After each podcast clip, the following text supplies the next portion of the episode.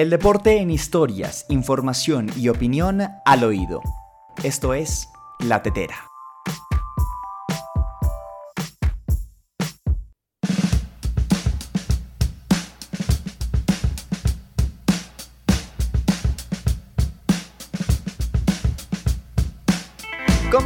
Bienvenidos a una nueva entrega de La Tetera, el podcast de la última línea. Por fin regresamos, por fin estamos de vuelta con nuestras entregas. Vaya semanita y media que ha transcurrido, obviamente en el ámbito personal, que nos había impedido continuar con las entregas regulares de nuestro podcast, pero volvemos, volvemos, volvemos para continuar dándole regularidad a todos los hechos que transcurren en el mundo deporte. A mí me encanta este espacio y me encanta que usted también sea parte escuchándome y empezando su día con la mejor información del mundo deporte. Aquí Manuel Foreiro y dentro de los próximos minutos estaremos hablando de toda la agenda deportiva, de lo que pasó, de lo que está pasando y de lo que va a suceder. Empieza la tetera, el podcast de la última línea.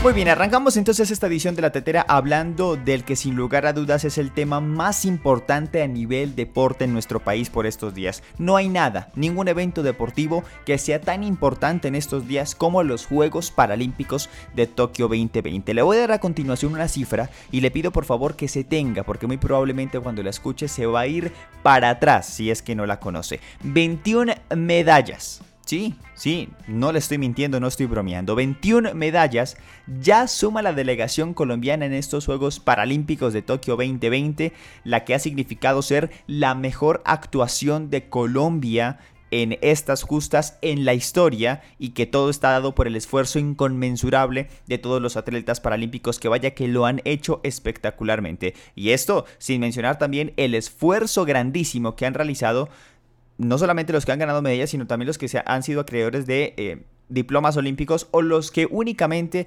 participaron, porque solamente con clasificar al pináculo deportivo del paralimpismo, pues ya es un logro realmente interesante y llegar a estas instancias no es nada fácil. Por lo que a nuestros deportistas paralímpicos hay que darles sí o sí todo, pero todo el reconocimiento. Su esfuerzo es completamente invaluable, de verdad. Nuestras más sinceras felicitaciones a todos los participantes, a los ganadores, a los acreedores de diplomas olímpicos, medallistas, lo que han venido haciendo es espectacular. Cambiamos de frente rápidamente, uy, nunca mejor dicho, cambiamos de frente y vamos ahora con Don David Paolo, la enciclopedia, que nos va a hablar de la vuelta a España. Hoy hubo victoria de etapa de Miguel Ángel López.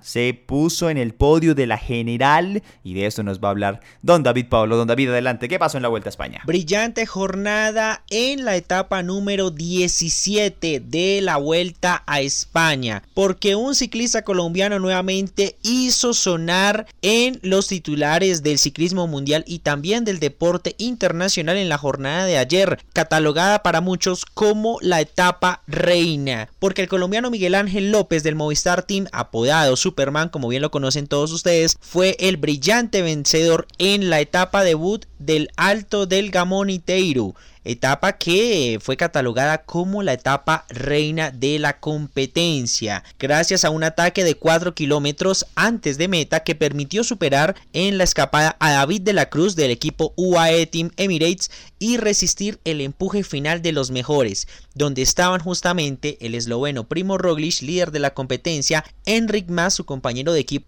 y segundo de la tabla general, y Egan Bernal, su compatriota del Ineos. Así pudo reforzar esa condición de dueño y llegando así también a su tercera victoria en su historial en su historial de la Vuelta a España. Esta jornada tuvo un recorrido de 162,6 kilómetros partiendo en la localidad asturiana de Salas con el canadiense James Piccoli del equipo Israel como primer escapado, aunque en el kilómetro 10 un grupo de 32 corredores se adelantó a buscar la etapa del día y también hacer parte parte de esa escapada principal. Ya en el kilómetro 22 venían 3 minutos de margen sobre el pelotón, pero poco más adelante, sobre los 45 kilómetros, se presentó una nueva fuga en la cual fueron 29 los corredores. Faltando 50 kilómetros para la meta, el corredor Storer mantenía 2 minutos sobre sus perseguidores, de los cuales ya eran solamente 19, mientras que el pelotón estaba a 5 minutos con 31 segundos. Posteriormente a ello, con el equipo Bahrein y el interesante trabajo realizado por el equipo europeo, se logró hacer un cambio, donde corredores como Guffrey Bouchard, el francés de la G2R, y David de la Cruz empezaron a animarse en esta persecución. Allí se presentó tal vez la fuga que empieza a romper la competencia y a la que poco a poco se fueron sumando diferentes corredores y se empieza a dividir prácticamente el grupo llegando así a los últimos 10 kilómetros de la meta, la ascensión final precisamente donde el grupo se seleccionó y donde los principales candidatos a la Vuelta a España y los líderes de la tabla general empezaron a escalar este mítico ascenso debutante en la competencia. Allí justamente Miguel Ángel López rebasaría De la Cruz a 2,7 kilómetros de la meta principal después de deshacerse justamente de Buchar el corredor francés. Y donde en la parte final Egan Bernal también decidió atacar a buscar romper un poco el grupo donde estaba justamente el líder de la competencia Primoz Roglic y Enric Mas el español del Movistar Team. Egan Bernal catalogado como uno de los corredores más combativos de la jornada y que de una u otra forma también trató de remover al líder de la competencia. Con este resultado las clasificaciones oficiales de cara a este fin de semana y a la etapa que se correrá el día de hoy entre las poblaciones de Tapia y Monforte de Lemos es la siguiente. Primo Roglic, líder de la competencia con un tiempo de 73 horas 24 minutos y 25 segundos. Enric Mas del Movistar Team, su perseguidor a 2 minutos con 30 segundos de el esloveno. Miguel Ángel López a 2 minutos con 53 segundos. Jack Haig del Bahrein, precisamente el australiano a 4 minutos 36 segundos. Quinto Egan Bernal a 4 minutos con 43 segundos y con una interesante esperanza, ¿por qué no?, de hacer podio, al igual que Miguel Ángel López, que en este momento es virtualmente tercero de la vuelta, pero que tiene también serias aspiraciones de llegar al segundo puesto de la competencia. Estaremos muy atentos el próximo día lunes con lo que nos dejó la Vuelta a España, la última grande del ciclismo en este 2021 y con el posible título ya de Primoz Roglic quien buscará hacer su tercera corona de forma consecutiva y por qué no con un colombiano dentro del podio principal. Este fue el informe de la Vuelta a España para el podcast de la Tetera de la última línea. Por favor, no se me vaya. Venga para acá. Sí, sí, sí, sí, sí. Porque lo voy a necesitar nuevamente. Ya lo dejo libre, ya lo dejo libre. Por favor, aguántenme un poquito y no se me vaya porque necesito que hablemos de la Liga Femenina Betplay Di Mayor. La Liga Femenina también tiene continuidad este fin de semana, este inicio ya de, de, de, descanso para muchas personas, pero que también tendrá actividad de esta rama de nuestro fútbol. Así que, don David, por favor, Odio, odio tener que hacerlo devolver. Pero rapidito, ¿qué pasa con la Liga Betplay femenina? Ya para que pueda irse a descansar. ¿Qué pasa con la Liga Betplay femenina, don David?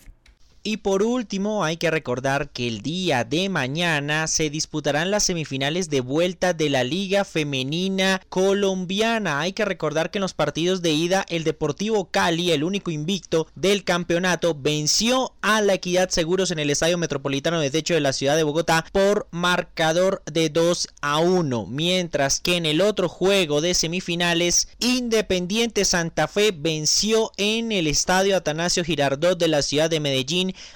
al Atlético Nacional partidos que se disputaron el día miércoles. Mañana sábado las semifinales de vuelta están programadas de la siguiente manera. A las 10 de la mañana, Deportivo Cali recibirá en su estadio a la Equidad Seguros, mientras que a las 8 y 10 de la noche, Independiente Santa Fe recibirá en el Nemesio Camacho el Campín a Atlético Nacional, en lo que sería la vuelta de los hinchas al estadio capitalino, ya que se contará con un aforo cercano de 5.000 espectadores. Curiosamente, el partido que marcó el regreso de los hinchas al Estadio Metropolitano del Campín o a los escenarios del fútbol en Bogotá fue el Atlético Nacional ante Independiente de Santa Fe, pero en la liga masculina. Mañana tras la sanción y también tras el tema de coordinación entre la Alcaldía Mayor de Bogotá, la Policía Nacional, los entes gubernamentales, las barras y los clubes, ambos equipos femeninos se enfrentarán en el juego de vuelta. Por último, hay que recordar que los dos equipos que avancen a la final el día de mañana automáticamente clasificarán a la Copa Libertadores Femenina, la cual tendrá duración entre los meses de octubre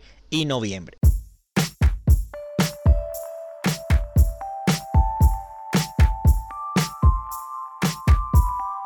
Gracias a don David, él sabe siempre que su esfuerzo es inconmensurable, que es eh, completamente valioso y que aquí lo valoramos un pero un montón. Él es miembro de la familia y nos encanta evidentemente todo lo que hace por nuestro portal. Muchas gracias don David por la información tanto de Paralímpicos como de la Liga Betplay femenina que tendrá actividad este fin de semana y que usted ya tiene que estar agendado para apoyar a las jugadoras colombianas. Pues muy bien, vamos a hablar rápidamente de las eliminatorias a la Copa del Mundo de Qatar 2022. Hoy se llevó a cabo, hoy jueves se llevó a cabo eh, una nueva fecha de las clasificatorias a la máxima cita futbolística del mundo que tuvo actividad entre otras cosas de la selección colombiana de fútbol que empató en La Paz uno por uno contra Bolivia una convocatoria un tanto desnaturalizada porque se ha visto atravesada por la intransigencia de varios clubes europeos eh, luego de su intención de no prestar a los jugadores dada la situación del COVID-19 y según los argumentos de varias ligas europeas y varios equipos de europeos de querer eh, salvaguardar y preservar la integridad de sus jugadores y que eso no vea afectado su rendimiento físico y deportivo. Así que eh, aún así logró Reinaldo Rueda concentrar a varios jugadores, también sacar mano del tan criticado morfociclo y eh, ponerlos a tener algunos minutos en La Paz, caso del riflecito Andrade. Pues bien, fue un partido disputado que Colombia quizá pudo haber eh, empujado más, pudo haber protagonizado más, pero que aun cuando para ojos de muchos eh, un punto en La Paz es una pérdida, pues yo considero que un punto en La Paz es muy pero muy meritorio. ¿Se pudo ganar? Por supuesto que sí. ¿Se pudo ganar? Por supuesto que sí. ¿Que el gol de Bolivia fue una jugada aislada? Por supuesto que sí. Un golazo maravilloso, pero al fin y al cabo una jugada aislada porque no estaba haciendo el equipo boliviano nada por el partido. Pero aún así, empatar en una plaza tan difícil no solamente por el rival, yo creo que más por el rival, por las condiciones propias de La Paz, porque jugar en la altura es complicado, ¿no? Hemos caído como en una mitificación de que la altura, muy difícil, ah, pero vaya usted y juegue en la altura. Vaya usted juegue en la altura a ver si es que es tan sencillo. No es sencillo, yo no podría hacerlo, ojo, yo no podría hacerlo y muchos de nosotros pues no podríamos porque no tenemos las condiciones físicas para hacerlo. Empieza a pegar mucho el, el ámbito de la respiración y sacar entonces luego de un esfuerzo tan grande un empate, creo que está bien. Más aún cuando al término de la fecha Colombia sigue en zona de clasificación, quinto puesto, y está con la lucha latente por conseguir una plaza de clasificación directa a la Copa del Mundo. Dentro de los otros resultados, Ecuador venció 2 por 0 a Paraguay, se revalida nuevamente el buen momento que vive la selección dirigida por Gustavo Alfaro. Venezuela cayó de local 3 por 1 ante Argentina. Argentina se afianza en la segunda posición y ya también se empieza a encarrilar la clasificación. Chile cae de local, ojo, se empieza a complicar el equipo chileno 0 por 1 ante Brasil. Brasil ya está clasificado. Les digo sinceramente, Brasil ya está clasificado. Eh, obviamente, pues aún matemáticamente le falta, pero ya está clasificado. Es es, completamente claro. Y Perú empató uno por uno ante Uruguay. Perú tenía que ganar porque está penúltimo en la tabla de posiciones de la eliminatoria. Pero bueno, de pronto este empate eh, significa un tantín de aire en la camiseta. Así avanzó entonces las eliminatorias al Mundial de Qatar 2022 que tendrán doble fecha además porque es una triple fecha, ya se consumó la primera, restarán dos más para terminar esta triple fecha de eliminatorias que tendrá actividad el próximo fin de semana y a inicios de la siguiente semana.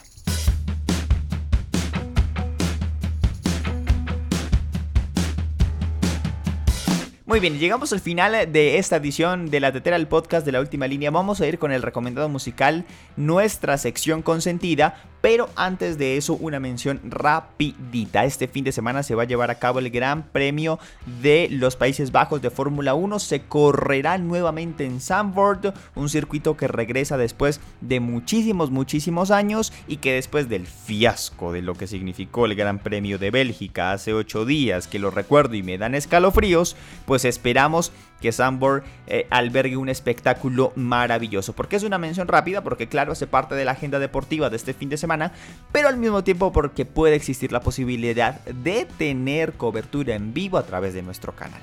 Así que ojo, estén muy atentos. Si no es, lo adelanto ya, si no es para este gran premio, lo será para el siguiente, que es el Gran Premio de Italia.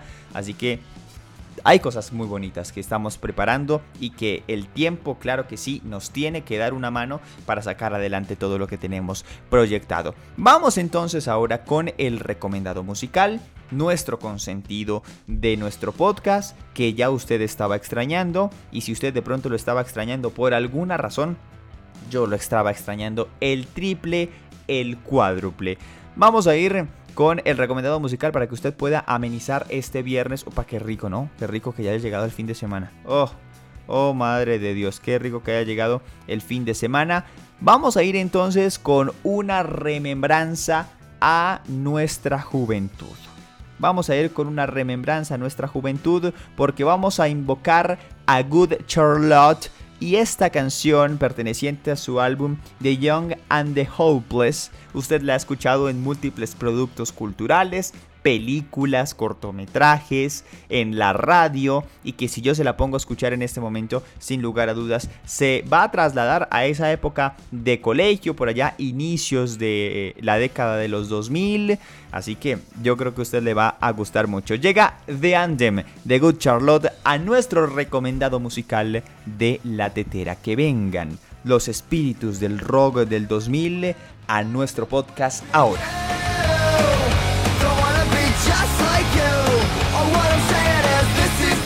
Muchas gracias de verdad por acompañarme en una nueva edición de La Tetera. A mí me encanta esto y espero que a usted, en la medida de lo posible, también, después de días ajetreados, saber que podemos llegar nuevamente, sentarnos delante del micrófono y hablar de lo que más nos, nos gusta y compartirlo ante ustedes, pues créanme que es muy, pero muy liberador. Aquí Manuel Fuerero, nos escuchamos el lunes. Iniciamos semana con todo lo que pasó en el fin de semana, pero le pido por favor que antes de ello disfrute del sábado y el domingo para que disfrute en familia, para que descanse, para que goce y para que se entretenga con todo el deporte que tenemos de aquí en adelante. Aquí Manuel Forero, chao, gracias.